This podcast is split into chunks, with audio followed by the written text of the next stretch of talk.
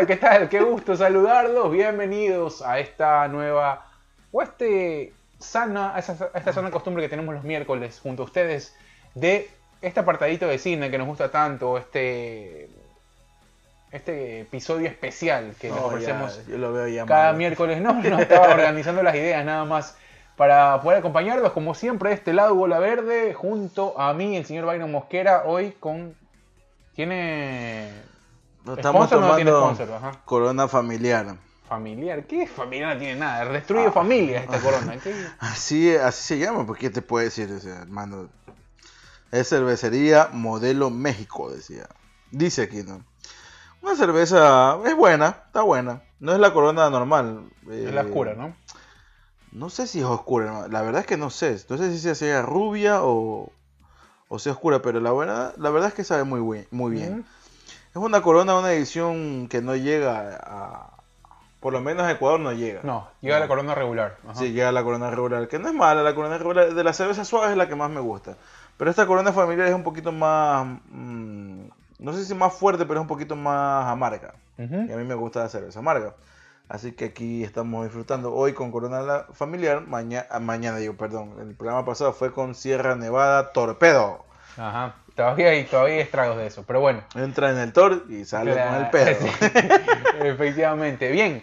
eh, película interesante, ya la vieron en el título. ¿Qué vamos a hablar? hablando de El juicio de los siete de Chicago. Qué buena película. Nos metemos hermano. al tema del al género de los thrillers, el thriller judicial. Al- Una... Pero no, eso no es un thriller, eh, o sea, yo Sí. creo que es un drama histórico. No, no, o sea, no. yo Para lo mí es un thriller judicial. Para mí es un, eh, es un tema eh, por, de, por donde se desenvuelve. Obviamente, de historia tiene mucho.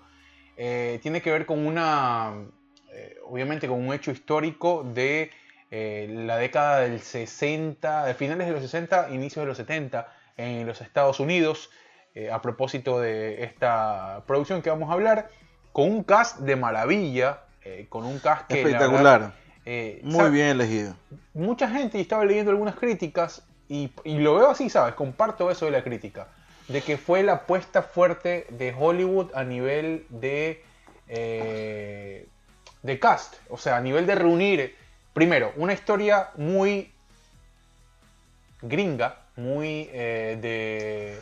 Claro, es de lo. muy, muy de la historia. American Style, claro. Claro, es de la historia de los Estados Unidos.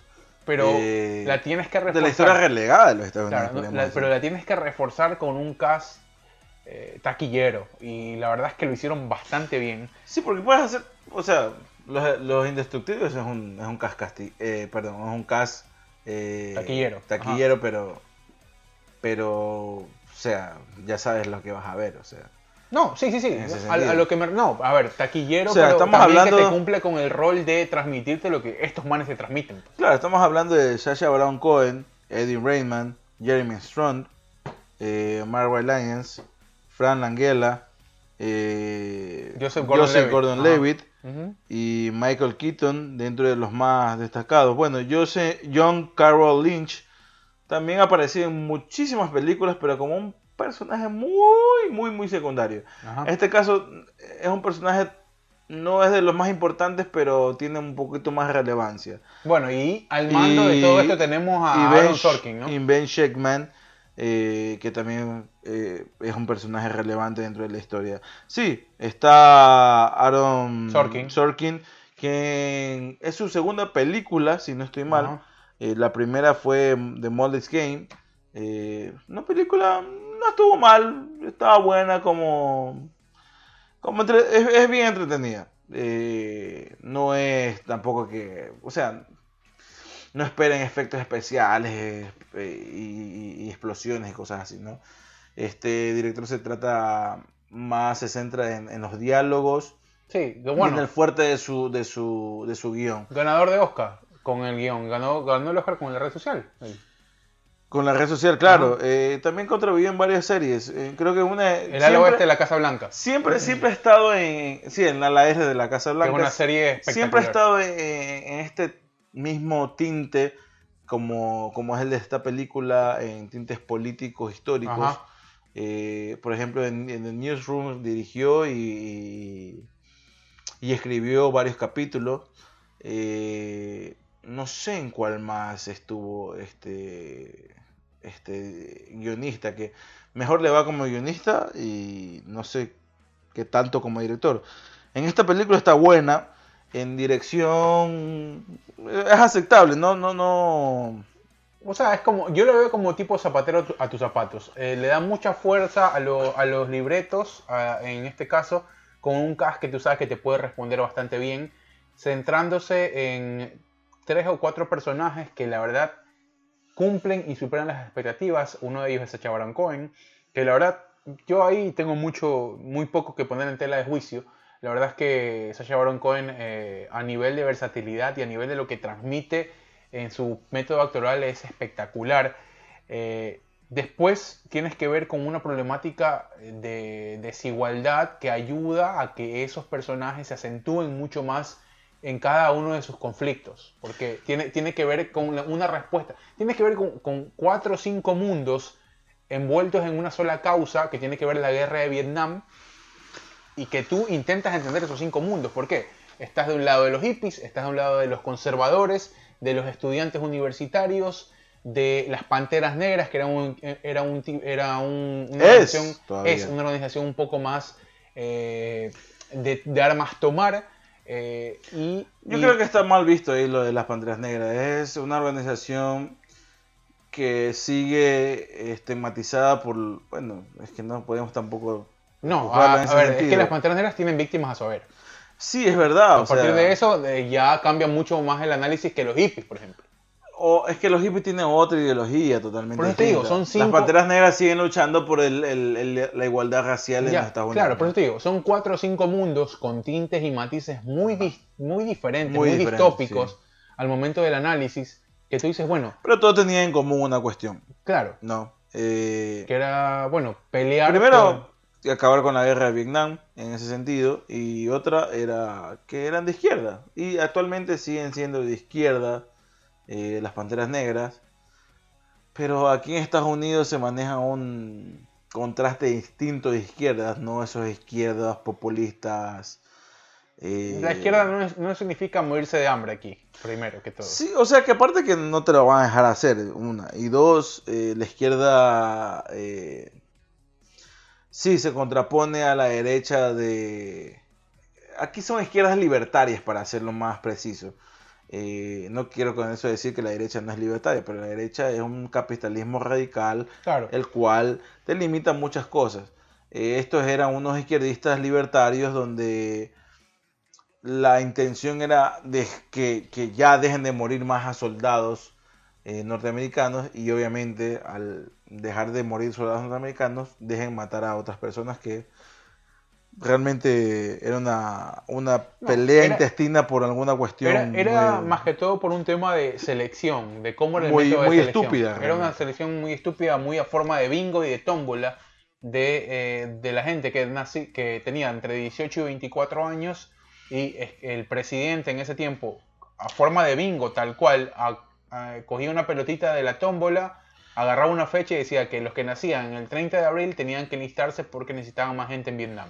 Entonces, era así, un poco para darles contexto, la película toma como referencia un juicio celebrado entre marzo de 1969 y febrero de 1970 eh, contra un grupo, un grupo de protestantes, en este caso contra la guerra de Vietnam. Creo que no, sé si lo dijimos, la película se llama El juicio de los siete de Chicago. ¿Cómo se eh, o en inglés, en su título original, The Trial of Chicago 7. Eh, sí, o sea, así la pueden buscar. Es de Netflix, la película, junto a DreamWorks. DreamWorks era una productora de cine que nació a raíz de Fox pero después, antes de que Fox sea comprada por Disney, se abrió su propio paso y ahora es una productora independiente de DreamWorks. Que empezó como siendo, por ejemplo, sus mayores éxitos fue Shrek. Shrek, ajá. Eh, pero bueno, dando un poco contexto, ¿no? Eh, este de aquí. Continúe. la verdad, no, bueno, bueno, los ponía un poco en situación de lo que sucede en la película. Y, eh, este es un caso de la vida real. Es un caso de la vida real, es una historia de la vida real que tiene que ver con esta protesta y lo interesante del film es que usa esos recursos de realidad en, eh, obviamente, metraje eh, curado y a su vez insertado dentro de la dramatización eh, para poner eh, un poco más de verosimilidad en el relato, que tiene que ver con eh, todo el desarrollo de la historia y cómo te lo cuentan. Lo que decía Byron al arranque es fundamental. ¿Por qué? Porque repasamos el caso y todo el mundo tendrá sus, percepciones de, cada uno de ellos, ¿no? Pero yo creo que hoy, dentro de la, de la percepción de y revisando lo que hay en, en tema premiaciones y nominaciones, debe ser uno de los casos más pesados. O sea, a nivel de ganadores de Oscar nominados o por ahí gente que patea el tablero y te dice, ¿sabes qué? Oye, las cosas no son tan así. Hablando, por ejemplo, de Sacha Baron Cohen, ¿no? que es un tipo que se toma la libertad de hacer lo que se le cante y lo que hace lo hace bien. Eddie Redmayne, que es una bestia a nivel de versatilidad. Eddie Redmayne, sí, es eh, verdad. Que, es eh, al, momento de encararte un papel, desde la teoría del todo hasta la chica danesa, y después lo ves eh, hoy, ya inclusive ganando peso. Yo lo vi totalmente diferente. Yo el primero no lo reconocí, fue como que, oye, ¿y este man de dónde salió?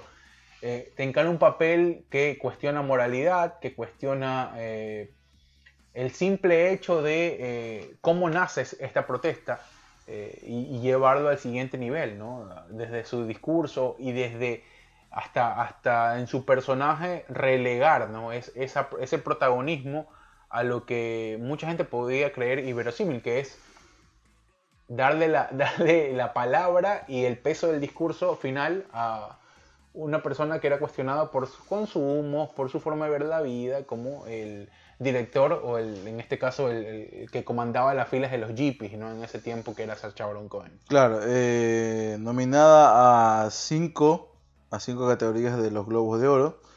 Eh, estuvo nominada a Mejor Película, estuvo nominada a Mejor Director, a Mejor, a mejor Guión, en la cual ganó. Ganó, ajá. Eh, quien, quien, hizo el guion fue el mismo Aaron Sorkin y él la dirigió él mismo pero no ganó el mejor director, ganó Chloe Zhao por Nomaland. Evidentemente. Eh, mejor actor de reparto, Sacha Baron Cohen, quien no ganó.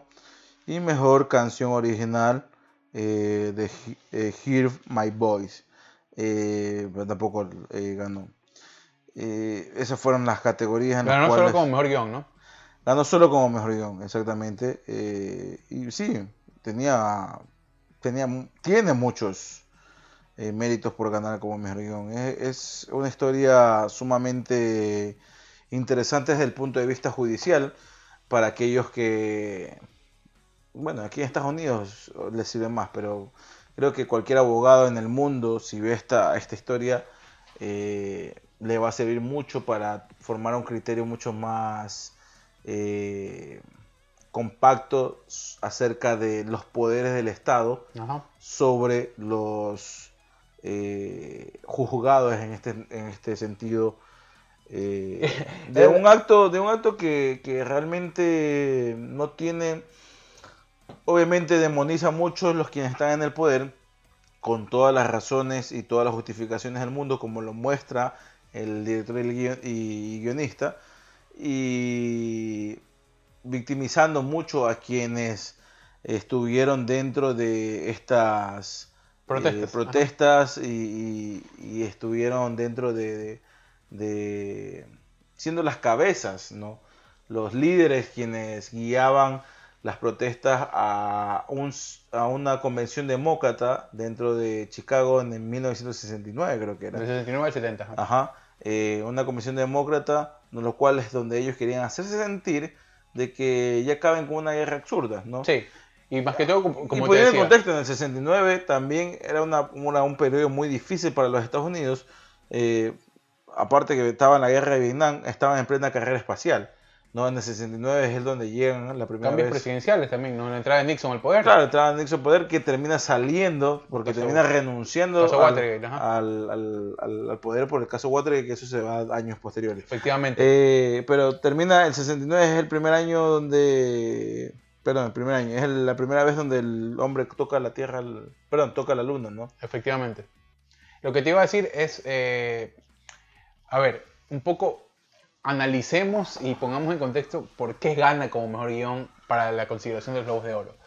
Hay una forma en el relato que tiene que ver con muchos testimonios complementarios. Primero, arranca contando la historia uno, la termina otro desde, un punto de vista muy distópico, como lo decíamos. Eh, ¿Por qué? Porque te vas a encontrar con cuatro o cinco formas de ver la vida según fundamentos eh, a nivel cognoscitivo, de ver la vida, de cómo vivirla, ¿ya? porque el hippie la veía diferente al tipo conservador o al dirigente de universidad y mucho más distinto al tipo pantera negra. Entonces, eh, primero te vas a encontrar con esa distinción. Y al dirigente comunitario también. Al, comunitario también. Después te vas a encontrar con un relato espectacular, que te lo decía hoy en el auto y, lo conversábamos, de este detalle que ahí sí tiene que ver mucho la dirección, de hacerte, eh, de que el hilo conductor se vaya desarrollando en medio de una situación cómica, que tiene que ver con una, eh, particularmente un stand-up de Sacha Baron Cohen contándote la historia. ¿Por qué? Porque lo que vas a ver a continuación es realmente un circo. O sea, a partir también de que la narrativa, eh, o sea, plasma dentro de la pantalla eh, mucho flashback. ¿no? ¿no? te los dan a reducir, por ejemplo, en Mank, que hablamos, te lo, te lo eh, lo ponían literalmente flashback, ¿no? Para que estés en, contexto. Tiene que ver con la forma. Acá no necesitaba contextualizarlo. Sabíamos literalmente que era un flashback porque a medida que iban hablando la narrativa se iba construyendo a medida de que iba avanzando la historia. Si necesitaban retroceder en la historia te lo mostraban. Si necesitaba poner flashback porque era sumamente creíble y asumible de que estabas retrocediendo en el tiempo, perdón, en el tiempo a medida de que vas contando la historia, ¿no? Para poder poner en contexto a las personas que lo están viendo. Claro, y, ahí tenía que ver mucho lo que tú dices con, los testimonios complementarios. ¿Por qué? Porque la historia te la comenzaba... Y está muy bien manejado. Está, muy, está excelente manejado. Excelentemente ¿Por qué? Porque no solo era el testimonio, sino los tintes que le daba el testimonio. O sea, te lo comenzaba contando de Redmayne, que era el tipo, que era el presidente de los estudiantes de la universidad, y en ese hilo, con la misma seriedad soltaba un poco Sasha Baron Cohen con ese formato de stand-up comedy y la gente muy atenta, como si fuera una obra de teatro de algo de ah, tipo Hamlet, así, y, porque daba a, demostrar de esa forma por todo el contexto. era, era, o sea, los tipos estaban juzgados eh, por sus ideas, más no por sus acciones. ¿ya? Las acciones fue el, just, eh, la justificación para ponerlos a sentarlos, a retenerlos y a coartar su libertad. Eh, sin embargo, no fue la razón primordial por la cual estaban ahí sentados. Eh, y un poco te narra, o sea, un poco te muestra la decadencia judicial y legislativa que tenía un país como Estados Unidos en esa década. No sé actualmente, yo creo que actualmente obviamente ha mejorado. obviamente siempre va a tener sus cuestionamientos, pero creo que ha mejorado muchísimo en ese sentido. Eh, pero estamos hablando de que estaba casi casi que a la par, o por lo menos la película te lo muestra de esa manera, casi casi que a la par de, de, que actualmente es el sistema legislativo en Ecuador. ¿no? Eh, un juez ya comprometido con la parte del gobierno y la cual realmente estaba siguiendo un juicio el cual no tenía para él mucho más sentido porque ya tenía su veredicto. Pero ¿sabes qué? Hasta ahí te das cuenta que el sistema es una mierda. ¿Por qué? Porque claro, es una, o sea, es una tracalada de, de, ¿Sabes por qué? Porque no solo... De energúmenos que están sentados ahí pensando que ya la gente no tiene derecho a, opinar y a defenderse dependiendo de los ideales que tengan. Lo que te digo es que no solo tiene que ver con que tengas un juez parcializado sino que ya tiene que ver con algo de... Tienes un fiscal general del Estado por ser esa. No, por eso te digo, ya, a, ver, hablemos del juez del caso, que es uno de los personajes protagonizados por Langela, que es espectacular, ya.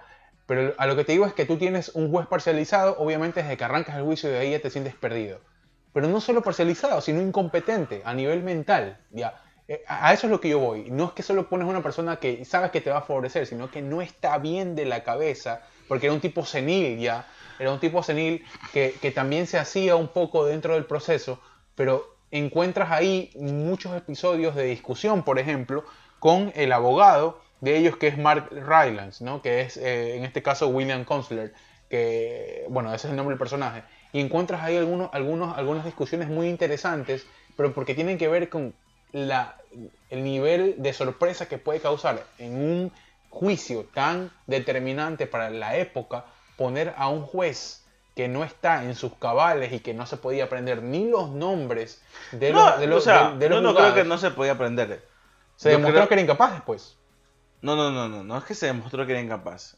Se hace una encuesta al final de la película, te lo muestran así, se hace una encuesta que el 78% de los abogados de Chicago creían que el juez Hoffman era in- in- un incompetente, así lo determinaba. Ese fue el adjetivo que le dieron, Bueno, incompetente. Y es evidente. Ya. Sí, era un incompetente, no, no sé si porque, es que no, no es que no sé, no se quería o no le daba la gana, ¿no?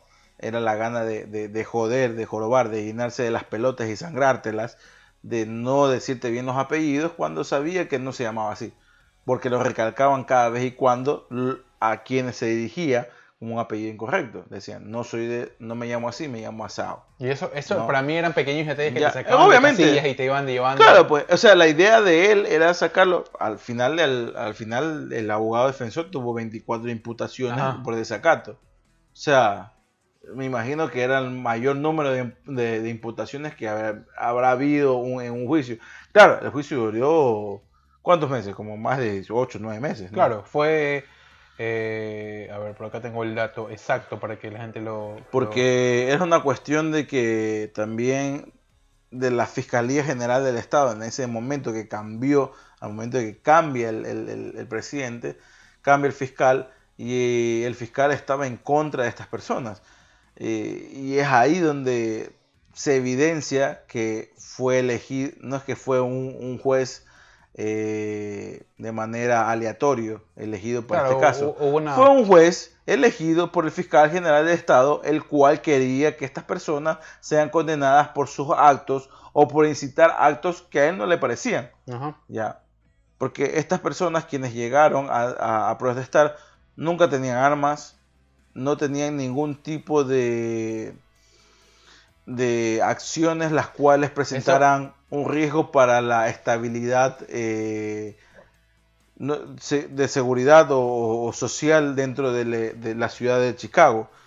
Y, y sin embargo, a partir de eso, él determinó que ellos eran culpables y dijeron vamos a llevarlos a un juicio. Eso es espectacular, por ejemplo. Y obviamente creaban los casos, Y, ¿no? se, y se resume, y se resume, bueno, por, por lo que te decía, ¿no? La, la- esta, esta si- situación distópica entre los mundos, porque tú te vas a encontrar eh, por momentos con situaciones hilarantes y muy, muy irónicas por parte de estos, eh, los que encabezaban el movimiento de los hippies, que, bueno, en este caso es el personaje de, Cha- de Sacha Baron Cohen.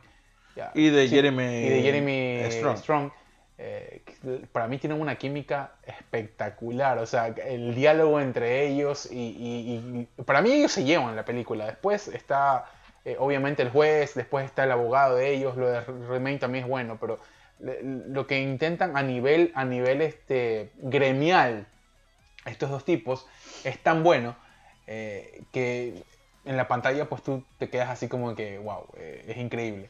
Lo que te decía era que te encuentras con esa cantidad de mundos o esa cantidad de, esa cantidad de ideas eh, al momento que a mí se me hizo primero muy confuso comenzar a separar qué es lo que quería cada uno o a qué representaba cada uno, eh, cuál era su idea principal al momento de, ir a encarar esta, eh, esta marcha, que sí, tenía un único fin, que era parar la guerra de Vietnam, pero obviamente atacada desde varios frentes a nivel conceptual.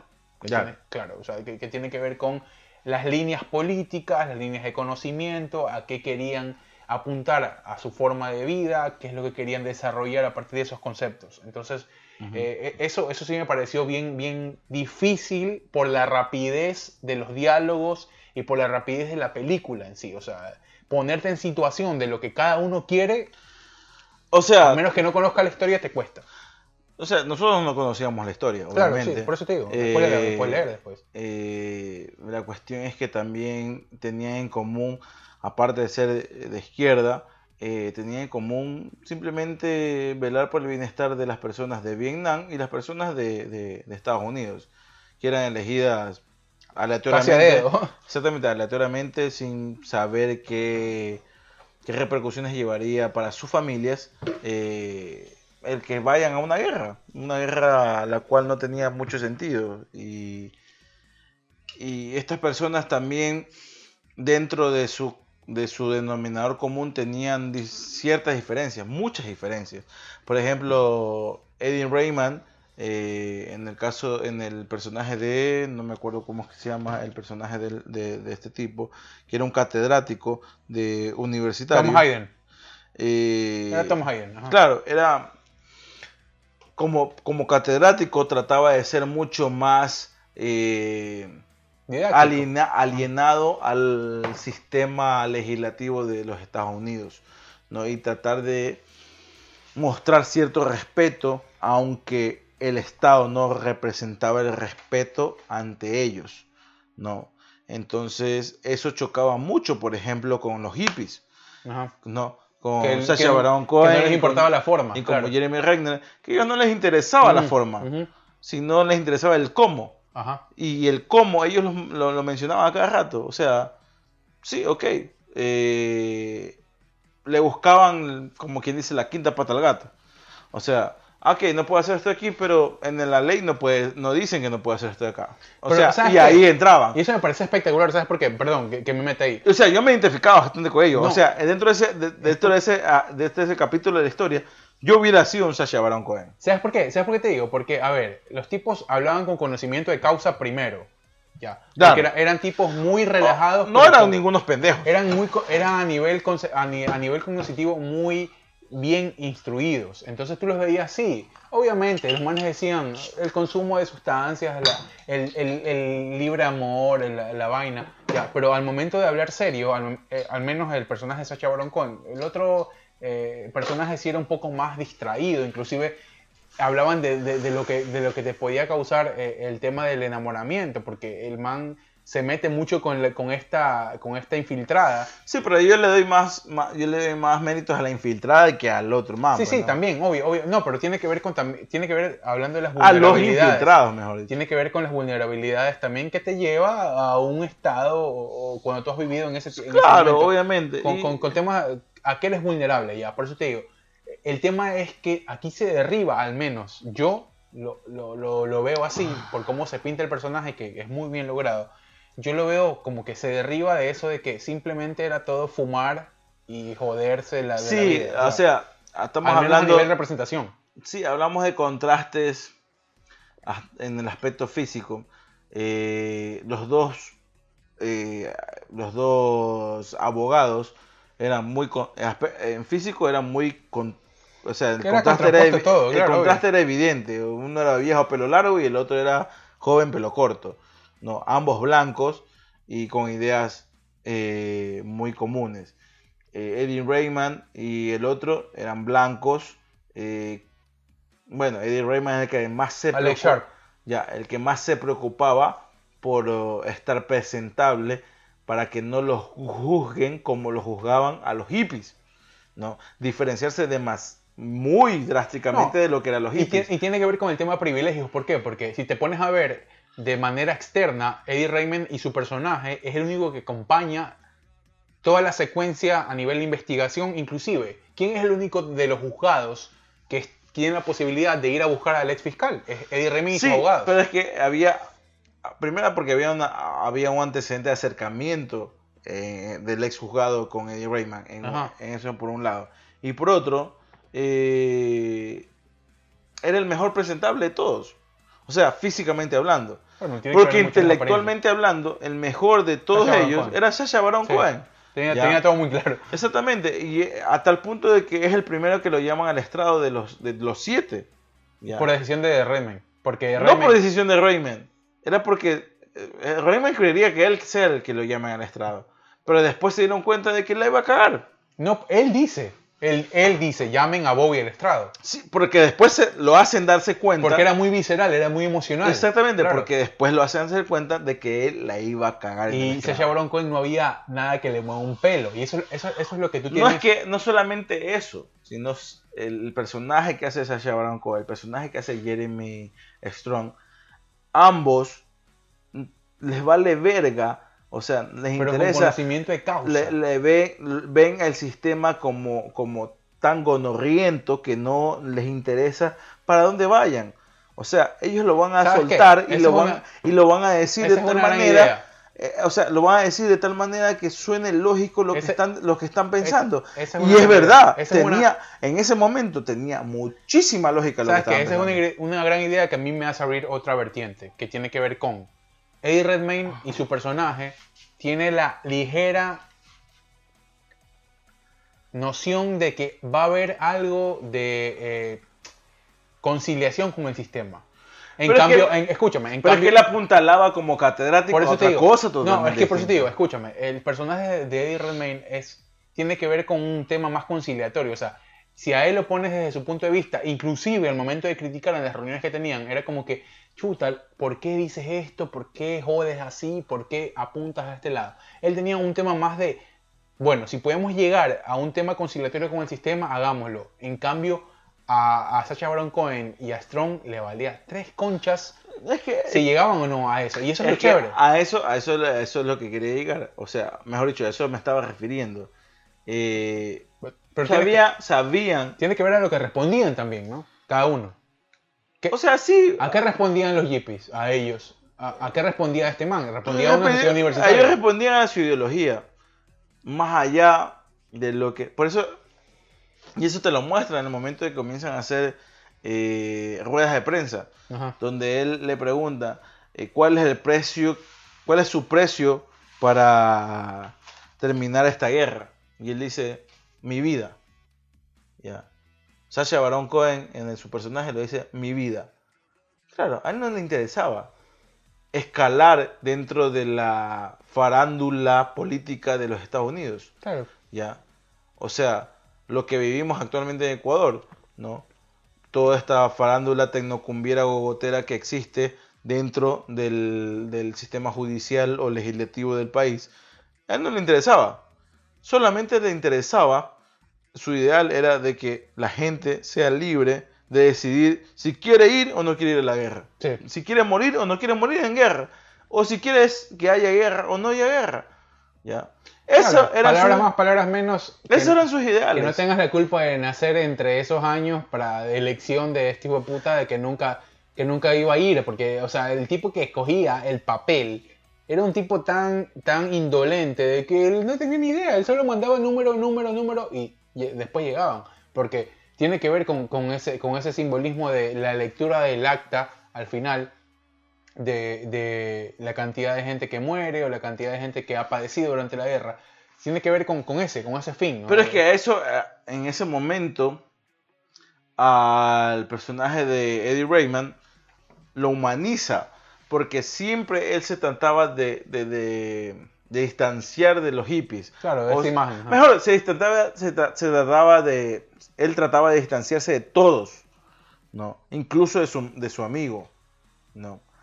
Eh, porque él sentía que eh, aspiracionalmente en la política tenía chances. Y que lo termina demostrando. Fue legislador tenía 10 chances. años. Exactamente. en California. Exactamente, por eso te digo. En ese sentido tenía chances. Y él quería mantener esa chance abierta. Ya. Cosa que a los otros no les interesaba. Totalmente. En, en- en el caso de, de- de- del personaje Sacha Baron Cohen y Jeremy Strong, no les interesaba. Y, o sea, y así se lo hubieran propuesto, no lo iban a hacer. Porque hubieran renunciado a los ideales con los cuales llegaron hasta ahí.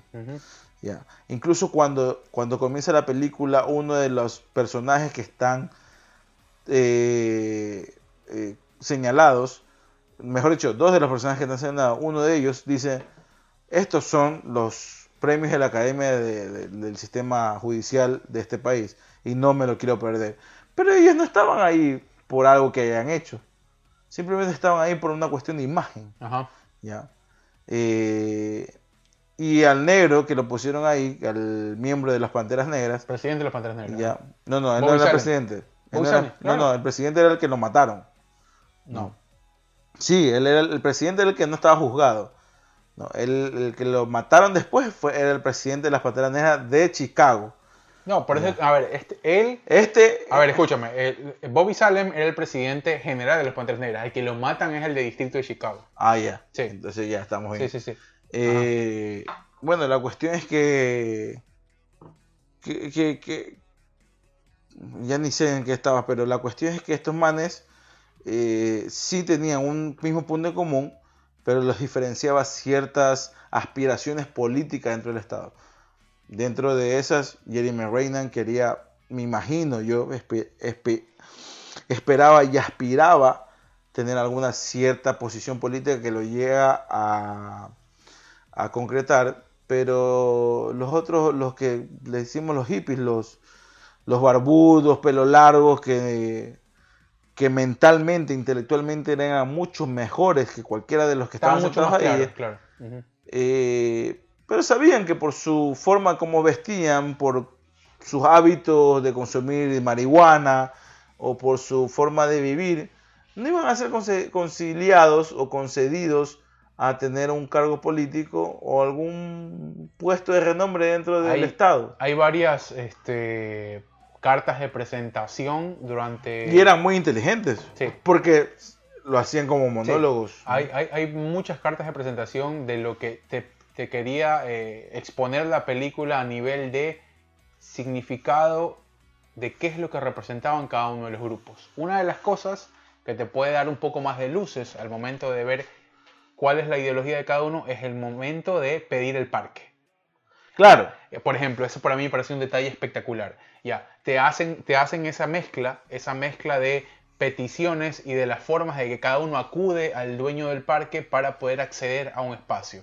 Los yippies llegan a decir que iban a fumar marihuana y iban a tener amor, iban a tener este, muestras de amor en... en- Era, y era totalmente, y era totalmente, bueno, hasta cierto punto era totalmente irónico lo que estaban Claro, diciendo. pero es un recurso muy válido al momento de decirte, Claro. al momento de decirte, esto es lo que te presento. El otro tipo decía, no, mira, aquí vamos a estar tranquilos, no te preocupes. No, me- ya vino otro man eh, hace unos días y me dijo lo mismo que tú y después me dijo que querían tener sexo en el parque y toda la vaina. Y después viene la otra línea, después viene el, el líder, el líder partidista este de que, que es muy pacífico, que llevaba solo las pancartas y decía, había un antecedente de que al dueño del parque no, no, no le dejaba avanzar con esa petición. Entonces, por eso te digo, hay, muchos, hay muchas eh, formas de presentarte estos grupos por la complejidad de cada mundo que hace que sea una película muy eh, disfrutable, pero al mismo tiempo compleja de entender en su totalidad. Porque sí, la problemática o la premisa la puedes entender. A qué peleaban o a qué representaban cada uno, tienes que abrirte un poco el Era espacio. diferente, claro, y, y- pero lo que los unía dentro del juicio era lo que los aspectos en común que tenían. Ajá. Ya. Eso, eso, eso, eso es lo que Eh, y no importaba la ideología que tenían, era el aspecto en común lo que los unía ahí.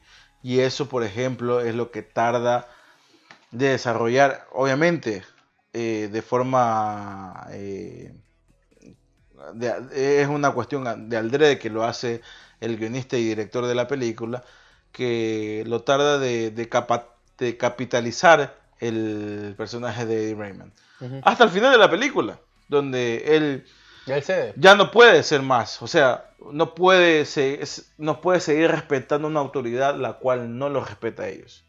¿no? Claro, y termina Ya había burlado toda clase de derechos y había burlado toda clase de, de, de estamentos eh, eh, que la legislatura de los Estados Unidos le permitía en ese momento.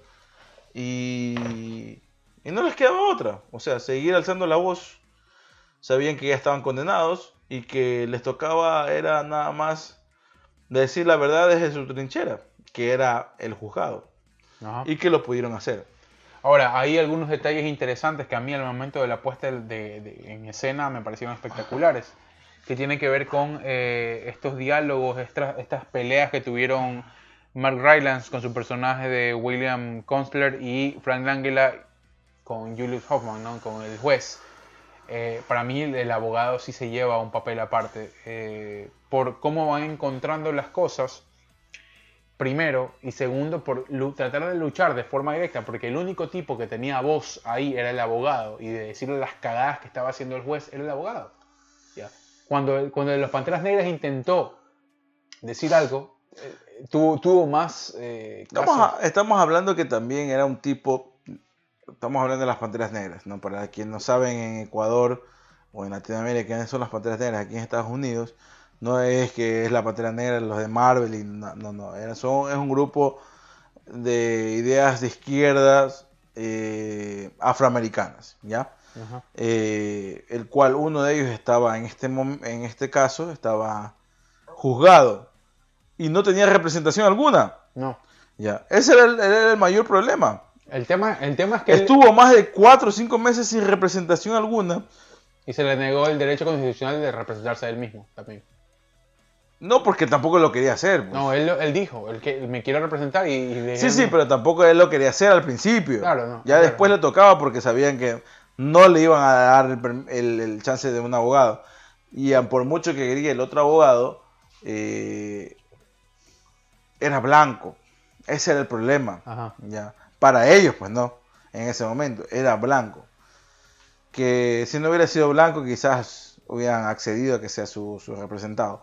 Pero el problema era que era el único de los ocho que estaban juzgados. Era el único que estaba preso. Y ni siquiera estaba preso por el problema de la. De, la- por un tema en Connecticut que había matado a- Exactamente, porque supuestamente habían matado a un, policía. a un policía, no sé qué cosa. Ya. Entonces, ese era el, el mayor, al principio, el mayor oh, peso que tenía el, el- el juicio. Hasta que, y, o sea, ya realmente ya era una cuestión totalmente inhumana y súper eh, valeverguista por parte del, del, El juez. del juez tratar de callar a las fuerzas a una persona que no le dejaban representarse, que no podía representarse y que no quería dejarse representado por otra persona porque no sabía de los ideales. Seguramente eso fue un punto de inflexión en el juicio porque Y aparte que le habían matado a a- un miembro importante de su, de su organización. al representante, a ver, a ver, era, era literalmente el asesor legal en el juicio eh, de él, en este caso, eh, era el representante de los Panteras Negras en Chicago. Claro, y o sea, fue un altercado sumamente... Y por lo que se sabe fue una Puntual, ejecución. o sea. Fue una ejecución, no fue, no fue un tema... Obviamente, él desde su perspectiva le decía que fue una ejecución. De la perspectiva de quienes hicieron el parte policial, fue un tiroteo. Ajá. Por eso te digo, entonces, entonces eh, tienes, tienes todo eso. Y al momento de, de evaluar, o sea, sí, sí, se complica un poco, por eso te digo, o sea, es, es muy rápido todo, pero la película eh, te muestra, tiene muchos destellos de, de, eh, de, o sea, de primero de fluidez, porque a pesar de que es rápido, es, es captable, es captable todo lo que quieren, eh, pero al, al momento que quiero llegar es eh, cuando ya comienzan a. Cuando ya se comienza a dilucidar todo. Primero, la incompetencia del juez.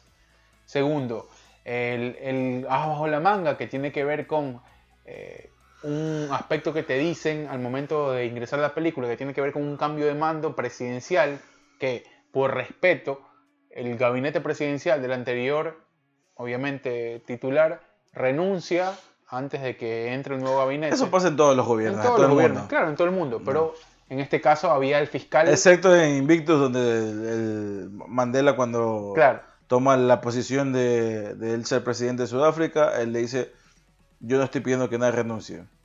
Yo quiero que sigan aquí, pero si siguen con mi misma ideología. claro. Si no, las puertas están abiertas, pero yo no quiero que nadie se vaya. Si ustedes se quieren ir por su propia voluntad, pues váyanse. Obviamente hablamos de un tema mucho más complejo que Claro, el apartheid. es mucho, mucho más difícil. ya, Eh, tiene que ver con eso y con el, el- en este caso, el, la versatilidad de en conjunto encontrar esta arma secreta de en- buscarle el vacío legal también, ¿no? Porque hay, un- hay un tema de que inclusive inconstitucional, de que un ex fiscal general del Estado vaya a declarar en una corte de Estados Unidos al momento de, eh, de este tipo de casos, ¿no? Pero eh, bueno, esa cosa se lo jugaban muy bien los, los, los abogados porque no era buscar un vacío, un vacío legal, sino era buscar una ambigüedad legal dentro de las leyes de los Estados Unidos. Bueno, al final. que todas las partes del mundo creo que Ay, existe eso de ahí. Ajá. Y comparándolo ya como para finalizar, ya comparándolo lo que pasó ahí con lo que pasa actualmente en Ecuador, no está muy lejos de pegar a la realidad. No, y ahí. Pues bueno, es- la- No sé si en Ecuador solo, aquí también. Sí, o sea, y- bueno, creo que es que la diferencia de en Ecuador con la diferencia de Estados Unidos es que la justicia aquí en Estados Unidos tarde o temprano te va a llegar. Porque Mm, llega, llega no un- siempre. O sea, es que, ¿sabes por qué te digo? Porque en el momento que lo mandan al estrado a Sasha Baron Cohen, al personaje de Sasha Baron Cohen, y le dice cómo eh, Bill, no Bill Clinton no es, perdón, cómo eh, ay, este personaje se me fue el nombre, eh, uno de los primeros presidentes de los Estados Unidos. Washington. No, eh, ni Thomas. eh, Alba. No. no, Thomas Alba, no. Eh, ah, se me fue que hicieron la, la- hasta la serie de este personaje. Eh, La serie. claro, perdón, hicieron la película de este personaje. ¿Cuál? La del. La del... ¿El discurso del rey? No. ¿Cuál? No, no, Steven Spielberg dirigió la película y Daniel, Daniel, Daniel Day-Lewis Abraham Lincoln. Abraham Lincoln. eh, le dice cómo es una forma democrática de cercenar o de silenciar a un gobierno. Y Sacha Baron Cohen le responde, siendo su personaje obviamente, lo hacen cada cuatro años. Sí, es hermoso. No, y, cu- y cuando dice. Y cuando dice eh, Obviamente estaba esperando, el, el- el- porque era el abogado defensor, estaba Ajá. esperando esa respuesta. Ajá. Y le dice, o sea, ya con eso lo mató. Sí, ¿ah? dice concha. Sí, no, y cuando dice, ¿sabes qué? Déjame pensar un poco porque es la primera vez que me juzgan por mis ideas. Claro, cuando ya le toca al otro le dice, le dice, lo tiene que pensar demasiado. y solamente le estoy pidiendo que me diga sí Qué o no. Qué buen libreto. Y le dice el man, sí, déjame pensar, porque es la primera vez que me están juzgando aquí por, mis ideas, Qué ideales. hermosura de libreto. Puta, hermano, es o sea- Muchísimo, es muchísimo, es muchísimo. O sea, brother, ahí Uf. ante que estamos hablando de que también Johnson Gordon Lewitt va cambiando su forma de pensar a manera que va avanzando Sí, el juicio. No, hay, y por eso te digo, hay puntos de inflexión. Un punto de inflexión fue cuando pasa lo de los panteras negras que sale él amordazado. Se Obviamente. acerca y dice, oye, ¿qué concha estás Pero, al pero desde que comienza el juicio, él se da cuenta que el juez está recontra a favor de ellos. Claro, sí, se da cuenta. ¿no? Y que legalmente no es lo mejor. No. No, no le conviene. No, él inclusive tiene dudas al momento de agarrar el juicio. Pero por una, pres- Exactamente. pero por una presión que tiene que ver con el, el, Es el- que el tipo- avance de su carrera y Exactamente, todo. eso te voy. O sea, ese tipo de. de, de- de- de- Él le dicen, ¿sabes qué? ¿Es ese, esto tipo o de no? po- ese tipo de poder estúpido, eh, Impositivo, malversado, impositivo, como tú le quieras llevar, Claro. a tal punto de que les vale verga totalmente si es que eh, los juicios que se lleven van a ser eh, eh, totalmente televisados, como mediáticos. Transparentes. ¿no? Y, o sea, a los manes les vale verga la transparencia, o sea, no les interesa, o sea, es una, una cuestión tan irrelevante para ellos para que ellos digan, ¿saben qué? No, yo quiero que gane este de aquí porque a mí no me interesa que estos hijueputas eh, sigan adelante con su revolución, ¿no? Claro, sí, es así. ¿no? Que se sigan manifestando y sigan haciendo desmanes. Desmanes que ni siquiera hicieron ellos. ¿Ya? Estuvo comprobado por el fiscal la antiguo policía general inició, que la policía fue la que inició los desmanes. Pero hermano, ¿qué te puedo decir? Buena. más eh, seguir eh, diciéndole a la gente que vaya a ver la película. está- está muy buena, está muy Está muy buena de todas las películas que hemos visto hasta el momento. Por lo menos a No. mí, Byron Mosquera me parece la mejor. eh, a mí me gusta más que Nomadland, la verdad.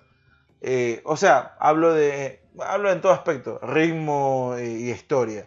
Me parece, Nomadland es otra cuestión totalmente distinta, ¿no? Pero, Me- o sea, si me preguntas a mí, me quedo más con Nomadland. Te, te- te respeto tu criterio, pero... pero o sea, yo creo que la gente le va a ser mucho más dirige- eh, digerible eh, este o sea, es tipo de mucho más entretenida la Sí, sí, tiene sí. mucho más cuestiones que te atrapan mucho más rápido. Aparte Sí. que la trama de uno te atrapa, te atrapa. O sea, no, no, no, no te da chance de decir, a ver, contactualízame primero, después me vas a dar el primer, el primer, el primer giro y después... No, no, no. No, va es de- mucho más rápido. Va de uno, o sea, no se, no, no, no se, no se deja tanta... eh, Deja fuera mucho para Fernaria y no se deja de huevadas y simplemente entra de una a la, a la, a la trama. y- ¿Calificación? yo le doy 10. Yo le doy 10. 9.5. Me gustó, me gustó mucho, 10. 9.5, la verdad. Eh, vayan a verla, con- eh, nos comentan qué tiro y, y simplemente creo que está aquí. digamos, Ahí ¿no? estamos, ahí estamos. Estamos en la próxima semana con ustedes, como siempre un gusto, estamos jodidos pero contentos. Una vez más, cumpliendo con ustedes el relax, el entretenimiento en todas las plataformas, ¿saben? Ahí estamos. Chao. Aquí estamos presentes. Nos vemos en el próximo capítulo. Bye.